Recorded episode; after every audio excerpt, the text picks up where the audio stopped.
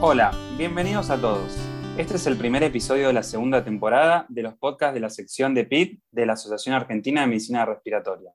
Durante este año vamos a charlar sobre los desafíos en EPIT con expertos nacionales e internacionales. Mi nombre es Matías Castro y junto a Tamara Décima vamos a coordinar los podcasts de esta temporada.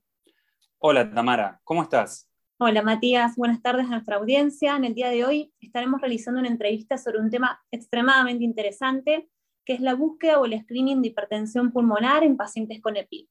Le recordamos a la audiencia que estas entrevistas a expertos se desarrollaron a lo largo de todo el año 2022 y se continuarán realizando durante este año en su segunda temporada y estarán enfocadas en trabajos científicos publicados recientemente o en temas de interés sobre enfermedades intersticiales. Pueden encontrar todos los episodios tanto en la mediateca de la MR como en Spotify. Para comentar sobre este tema, hoy nos acompaña el doctor Martín Bosch, especialista en neumonología, jefe de sala del Hospital Británico del Consultorio de Hipertensión Pulmonar de dicho centro, miembro de la sección de circulación pulmonar de la AMR y referente nacional en hipertensión pulmonar. Hola Martín, un gusto tenerte con nosotros. ¿Cómo estás? Bienvenido. Hola Matías, hola Tamara, eh, muchas gracias por la invitación y es un verdadero placer estar acá junto con ustedes. En primer lugar, Martín, te quería preguntar cuál es la prevalencia de hipertensión pulmonar en pacientes con EPID y cuándo uno debería sospecharla. Eh, la verdad es que la prevalencia depende mucho de la severidad de la enfermedad. Em, y eh, depende del, compromiso parenquimatoso que tenga. La realidad es que eh, si hablamos de enfermedad intersticial pulmonar, hablamos de una prevalencia entre el 30 y el 50%, ya independientemente de la severidad, y cuando eh, nos referimos a, digamos, cuando hablamos de hipertensión pulmonar, de cualquier severidad, independientemente si es hipertensión pulmonar leve, moderada o severa. Cuando nos referimos a hipertensión pulmonar severa, eh, las nuevas guías hablan de una prevalencia cercana al 10%, bastante más alto de lo que se creía hasta la actualidad. Pero siempre hay que tener en cuenta que depende mucho de la severidad de la enfermedad intersticial. Eh, cuando la segunda pregunta, Matías, es eh, en qué momento pensamos en, hipertensión pulmonar. Y lo más importante que uno quisiera transmitir es que no existe un estudio eh, definitivo, más allá de obviamente el cateterismo que confirma o descarta la, la, enfermedad, sino que es una evaluación multiparamétrica. Como hoy en día muchas enfermedades crónicas, la evaluación multiparamétrica nos permite de alguna manera pensar en función de eh, los resultados que vamos teniendo de los distintos parámetros en hacer nuestro pretest clínico para pensar en la enfermedad. Siguiendo entonces con, la, con esta evaluación multiparamétrica, eh, digamos, también nos planteamos diferentes escenarios. Planteamos un escenario de un paciente que ya tenemos diagnóstico de enfermedad intersticial. ¿Y eh, cuando entonces sospechamos? Bueno, lo sospechamos por la clínica, cuando, la, por ejemplo, la disnea es desproporcionada a la enfermedad intersticial que tiene, vale decir, medida por FBC, por DLCO, eh, por el compromiso parenquimatoso que tiene. Y ahí entonces uno empieza a evaluar distintos parámetros. Siempre, obviamente, el ecocardiograma eh, es el parámetro de detección, digamos, que nos permite o de screening más importante si la pregunta me, si hacemos, le diríamos a un cardiólogo a ver qué parámetros o qué variables tendríamos que tener en cuenta, el ecocardiograma nos enumeraría un montón de, variables. Yo creo que como para transmitir algo muy importante a los neumonólogos, lo que hay que ver es, eh, no hay que centrarse solo en la eh, PSAP o la presión sistólica, sino que en la velocidad de regulación tricuspidia eh, y que de alguna manera parámetros asociados a eso. ¿no? ver solo la sistólica, no ver solo la velocidad, sino ver cómo está la aurícula derecha, cómo está el ventrículo derecho, cómo está, eh, digamos, eh, el tabique interventricular. O sea, yo creo que eso, eh, cómo está el TAPSE, son esos cuatro o cinco parámetros que como neumonólogo nos tenemos que fijar para determinar si nuestro paciente tiene alta probabilidad intermedia o baja probabilidad de tener hipertensión pulmonar. Lo podemos ver solamente con la velocidad pico si es extremadamente alta, más de 3.4, o si es menos de 3.4, pero tiene, por ejemplo, la aurícula derecha dilatada o el ventrículo derecho dilatado. Eh, todos esos parámetros nos hablan de que el ecocardiograma tiene alta probabilidad de tener hipertensión pulmonar. También, además del eco, obviamente, eh, ver la, el examen funcional respiratorio, cuando uno ve si el FBC, como decíamos antes, se correlaciona con la magnitud del compromiso intersticial. Y algo muy importante a tener en cuenta es la relación con la lesión. Si bien no hay estudios de sensibilidad y especificidad, pero la relación entre la FBC y la lesión, dependiendo del punto de corte y lo que uno lea de 1.6 o 1.8, nos va a dar un parámetro de cómo está el compromiso vascular en nuestro paciente con enfermedad intersticial. Vale decir, si nuestro paciente tiene una capacidad vital forzada eh, bastante preservada, pero una DLCO muy comprometida, que no, no, es justificada por el compromiso intersticial, y ahí sí entra en juego el compromiso vascular, esa relación va a estar aumentada. Entonces, eh, ahí es donde uno puede pensar y también sospechar en la posibilidad de que tenga el compromiso vascular. Otro parámetro importante que a veces es difícil llevarlo a la práctica porque en nuestro país es muy costoso de hacer, que es el BNP o el ProBNP. Eh, es bastante poco específico, pero sí muy sensible. Es decir, si da negativo, o sea, si está dentro de los valores normales, bueno, de alguna manera podemos dejar de pensar en la hipertensión pulmonar en nuestro paciente con enfermedad intersticial ya diagnosticada. Si está alto, eh, no es específico porque no es patognomónico de compromiso del BD, porque también puedes tener el compromiso del BI, lo puede también dar. Eh, y hay algunas otras enfermedades que pueden actuar como confundidores. Pero en realidad es importante si está como un valor, eh, el valor es normal, de alguna manera podemos descartar prácticamente con la ayuda de los otros parámetros que de pensar en hipertensión pulmonar. Y si está elevado, ya sea el NT ProBNP o el ProBNP, bueno, eso es otra, eh, otro dato de fuerza importante a pensar que nuestro paciente puede tener hipertensión, hipertensión pulmonar. Siguiendo también con otros parámetros eh, importantes es el test de la marcha de los seis minutos, eh, ver cuántos metros camina nuestro paciente, eso habla obviamente de, cuál es la evolución del paciente, pero sí también ver algún dato que es fácil de ver, que no es solo la distancia caminada, sino la frecuencia cardíaca con la que parte nuestro paciente y la frecuencia cardíaca que termina y eh, la frecuencia de recuperación al minuto. Esto Tamara lo hace muy bien, lo sabe muy bien en el hospital eh, y, sale siempre eh, informado de manera rutinaria, pero no, todos, no, siempre se hace así.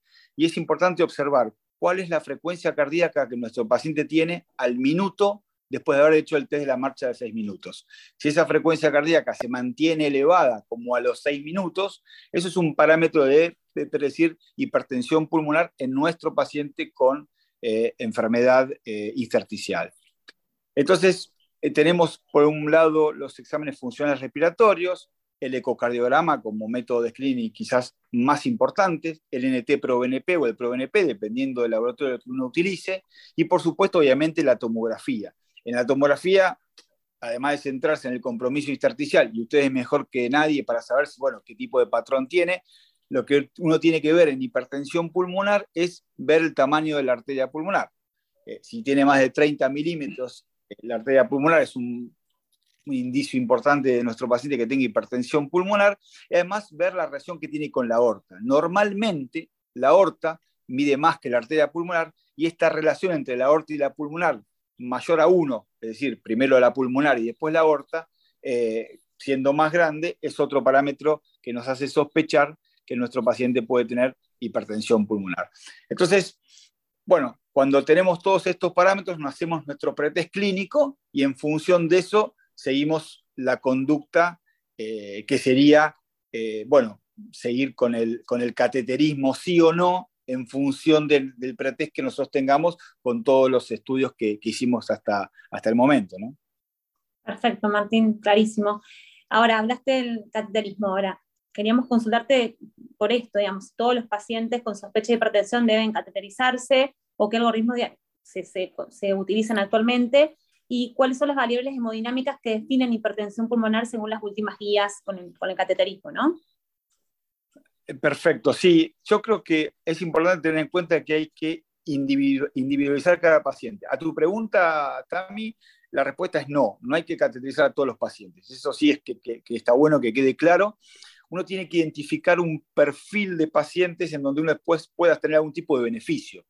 Entonces, La realidad es que lo que recomiendan eh, las últimas guías del año pasado, y ya estaba recomendado en, las guías de NISA 2018, en donde, bueno, lo que uno tiene que tratar de evaluar es qué compromiso intersticial tiene nuestro paciente, cuál es la magnitud del compromiso parenquimatoso que tiene, eh, cuál es la capacidad vital forzada que tiene el, paciente, y entonces en, función del compromiso funcional y el compromiso radiológico, eh, podemos hablar de que nuestro paciente tiene un compromiso leve o severo. Si es leve, o sea que tiene un FBC bastante bueno, más del 70%, y tiene poco compromiso intersticial, ahí sí uno tiene que tener, eh, tiene que hacer el cateterismo, seguir avanzando, porque probablemente trate de un grupo 1, se trate de un paciente con hipertensión arterial pulmonar, que lo que predomina es el compromiso vascular, y ahí uno va a tratarlo como si fuera un paciente con hipertensión arterial pulmonar de grupo 1. Ahora, vale decir, si el paciente tiene menos de 70 de capacidad vital forzada, si tiene bastante compromiso en la tomografía, y ahí uno que lo que va a tratar de identificar es el eh, fenotipo vascular o el compromiso vascular severo. Si tiene un paciente con un FBC muy bajo, y la realidad es que vamos a hacer poco con el cateterismo, no puede servir quizás para tener un pronóstico. Bueno, decir que este paciente va a tener un pronóstico determinado, pero poco vamos a poder hacer con respecto al tratamiento. Entonces ahí tiene que uno individualizar cada paciente. Si la disnea es muy desproporcionada en nuestro paciente al compromiso eh, parenquimatoso que tiene, bueno, uno podría plantearse hacer el cateterismo y en función del cateterismo lo que vamos a ver es cuál es la presión media, que según las últimas, ya, en NISA 2018 se propuso em, bajar a 20 milímetros de mercurio, ya se considera hipertensión arterial pulmonar con más de 20 milímetros de mercurio.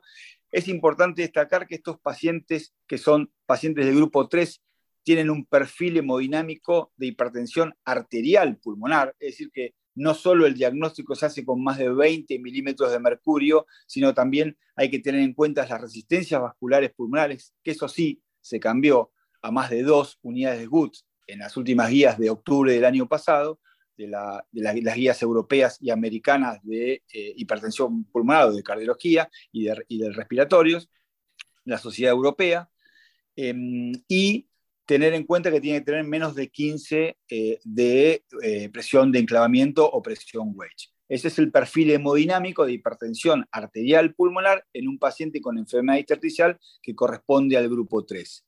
Entonces tiene que cumplir con los tres criterios de, como, y, repito y soy insistente en esto, de más de 20 de media con eh, más de dos unidades de GUT resistencias que tengan en cuenta y acuérdense que si lo multiplican por 80 eh, se transforma en dinas, si se dividen por 80 se transforma en unidades GUTS, lo que es hoy en día mejor es hablar de unidades GUTS, pero básicamente es lo mismo, y la presión de enclavamiento que tengan menos de 15 para descartar el grupo 2, que sería la postcapilar, que ahí sí tuviera más de 15. Con ese perfil hemodinámico, bueno, hacemos, y de, enfermedad intersticial, hacemos diagnóstico de grupo 3 en el caso de que tenga menos de 70 eh, de capacidad vital forzada y, eh, con bastante compromiso en la, tomografía. Y ahí lo que vemos es, eh, las nuevas guías recomiendan, antes se consideraba hipertensión pulmonar severa cuando tenía más de 35 de media, y hoy lo que es eh, en función de dos trabajos que hablaron de mortalidad cuando el paciente tenía más de 5 unidades GUT de resistencias. Entonces, hablamos de un perfil hemodinámico con un fenotipo vascular cuando el paciente tiene una fibrosis pulmonar o una enfermedad intersticial, independientemente de la, de la etiología, con un perfil hemodinámico con más de 5 unidades de GUT resistencias. Ahí lo que sabemos es que el paciente tiene un fenotipo vascular y ahí, de algún punto, las, las, después vamos a hablar de un poco del tratamiento, tendría un lugar eh, intentar darle algún tratamiento, si bien, como vamos a ver, la evidencia todavía no es robusta como para hacerlo de manera rutinaria y uno tendría que identificar cada paciente en particular. Bueno, Martín, la verdad que nos brindaste muchas herramientas para considerar o evaluar el diagnóstico de hipertensión pulmonar, pero queríamos llegar a ese punto que, mencionabas del tratamiento, ¿no? Uno tiene el diagnóstico y uno después, ese, ese, diagnóstico tiene que servir para tratar o no. En este punto te quería preguntar, en los pacientes con hipertensión pulmonar de, grupo 3 asociada a enfermedad intersticial, cuándo vos considerás que deberían recibir un tratamiento, qué tipo de, pacientes y qué tratamiento de elección le iniciarías. Bueno, es, una pregunta difícil de contestar. Em, la verdad que las guías no recomiendan de manera rutinaria dar un tratamiento, básicamente porque las drogas que se intentaron eh, no fueron efectivas. El trabajo, uno de los primeros trabajos fue con sildenafil, en donde los resultados fueron negativos. Después está el trabajo Artemis con ambrisentan, en donde los pacientes tenían hipertensión pulmonar y, otro grupo no. En ninguno de los grupos de los pacientes con enfermedad intersticial sola o con hipertensión pulmonar tuvo algún efecto positivo. Otra droga que se intentó también fue el río Siguat, en donde tampoco tuvo resultados positivos eh, en este grupo de pacientes. Y la realidad es que eh, recientemente, el año pasado, publicado en New England, el trabajo del INCRIS con el treprostinil inhalado, un estudio piloto, fase 2, a 16 semanas, con endpoint, eh, digamos, blandos, porque es importante destacar que la realidad es que hoy en día los trabajos de, en hipertensión pulmonar de los últimos años a esta parte eh, no buscan eh, de alguna manera ver que los pacientes caminen más, sino que realmente ver que bajen las resistencias vasculares pulmonares, tener, digamos, saber, tener información sobre morbimortalidad más que camine más o menos de 30 metros, que fue lo que pasó en el trabajo este INCRIS, ¿no? Los pacientes caminaban 20 metros más en el grupo que recibía la medicación y 10 metros eh, eh, disminuyó la, test de la marcha en promedio de los pacientes que reciben el placebo. Eso hace el delta de 30 metros y ese, por ese motivo eh, los resultados, además de bajar un 15% el, el ProBNP, eh, tenemos resultados alentadores. Pero creo que hay, hay, que ser cuidadoso, hay que ir con cuidado. Es una, es una droga eh, que prometería resultados si esto se confirma en trabajos de más tiempo, con endpoints más duros, entonces uno ahí quizás tendría mucho más herramientas para darlos de manera rutinaria. Hoy en día creo que lo que hacemos en el hospital, y es intentar darle sirenafil a los pacientes que tienen eh, enfermedad intersticial y, o este grupo 3, ver cuál es la respuesta, ver que no empeoren, ver que no empeore su BQ, eh, y en función de la respuesta añadimos o no una segunda droga. Eh, y vamos, tratamos de ir con cuidado. No le damos combinación de drogas de entrada, eso de ninguna manera en este grupo. Lo que hacemos es en un, en un paciente con un fenotipo vascular, sí quizás ahí somos un poco más, no sé si llamar la palabra agresivos, pero sí somos un poco más hinchas en cuanto a, bueno, darle el tratamiento, le damos el Sinafil, le damos dosis de 25 miligramos cada 8 horas, la podemos subir en función de la respuesta, en función de que buena tolerancia y que no empeore. Y si a los 3 o 4 meses tenemos nuestro paciente en buenas condiciones y con una leve mejoría, quizás en ese paciente intentar darle el teplostinil inhalado eh, y ver cuál es la, respuesta. Es importante destacar que los pacientes del grupo 3 eh, están también los que tienen enfermedad intersticial y los que tienen EPOC. Y hago esta diferencia porque los que tienen EPOC, eh, el pronóstico está determinado por, los que tienen hipertensión pulmonar severa, pero los pacientes que tienen grupo 3 por enfermedad intersticial, el tener hipertensión pulmonar, independientemente de la magnitud, hablan de mayor mortalidad. Entonces, es importante tener en cuenta y por eso creo que eh, se está poniendo mucho foco en este, en este grupo, ¿no? Pero creo que no hay un, digamos, una guía, no hay nada, no hay una evidencia importante. Las guías recomiendan con una evidencia clase 2B eh, eh, al, al, al inhalado. pero bueno, lamentablemente creo que es lo único que tenemos, o todos los demás trabajos que han sido publicados fueron resultados, como decíamos antes, eh, o deleterios o, negativos. Así que mm, eso por lo menos es nuestra recomendación, eh, de alguna manera ir, ser cuidadoso, ir con cuidado, individualizar a cada paciente y no a todos los pacientes eh, tratarlos, sino identificar a cada paciente en particular. ¿no? Y Martín, estos pacientes que decidís controlar a los 3, 4 meses para ver cómo va su tratamiento o a los que decidiste una conducta expectante, ¿con qué los controlas? ¿Con qué herramientas? Em, la realidad es que, eh, como se sigue a los pacientes, uno lo, extrapola del grupo 1, ¿no? de hipertensión arterial pulmonar o idiopática o por esclerodermia, que lo que dicen las guías es, bueno, a estos pacientes, a todos estos pacientes hay que estratificar el riesgo eh, basal en tres riesgos, y después el típico semáforo, y después en el, seguimiento se hace eh, una estratificación en cuatro riesgos. riesgo bajo, riesgo intermedio bajo, riesgo intermedio alto y riesgo alto. Y en función de eso uno plantea un tratamiento. La realidad es que eso no lo podemos extrapolar a todos los grupos, no hay una recomendación para el grupo 3, uno trata de hacerlo lo mismo del grupo 1 llevándolo al grupo 3 y trata de seguirlo con, obviamente, con el test de la marcha de 6 minutos, con un NT pro BNP o con un, con un pro BNP, con un ecocardiograma. Lo que pasa es que también acá hay que tener en cuenta que hay muchos confundidores, ¿no? Estos pacientes también va progresando la enfermedad intersticial, la disnea y la clase funcional, hay que ver a qué uno la puede atribuir. Así que creo que con esos parámetros uno podría de alguna manera identificar si el compromiso a los tres meses es más vascular que, que, parenquimatoso o intersticial, o no, a veces se hace, se hace muy difícil. Pero lo que hace uno eh, trata de ver estos tres o cuatro parámetros con el ecocardiograma, ver cómo está, ver cómo se siente el paciente, obviamente la clase, la clase funcional, ver cómo está el, el, el ver, ver cómo está el test de la marcha de los seis minutos cuánto camina, lo que decíamos antes y lo que Tamara hace es la, frecuencia cardíaca al minuto en la recuperación, ver los metros que camina, si satura o no profundamente, es un dato también a tener en cuenta muy importante y en función de eso, bueno, uno lo, pone en un riesgo, pero no puede eh, hacer el mismo esquema terapéutico que a un paciente con hipertensión arterial pulmonar. Entonces, de alguna manera nos sirve para ver cómo está el paciente, pero no para tomar conductas terapéuticas. Bueno, Martín, la verdad que todo muy claro. Finalizamos acá la entrevista. Te damos las gracias por participar virtualmente de este espacio y la verdad que esperamos contar con vos en breve, muy pronto. Muchísimas gracias, la verdad. No, eh, la verdad que el agradecido soy yo. Espero, espero haber colaborado y espero haber sido claro. Y mm, bueno, estoy siempre para cualquiera, cualquier, cualquier entrevista lo que, o lo que necesite, cuenten conmigo, obviamente. Así que un placer haber estado acá. Muchas gracias nos encontramos en el próximo episodio de esta temporada de Desafíos NP.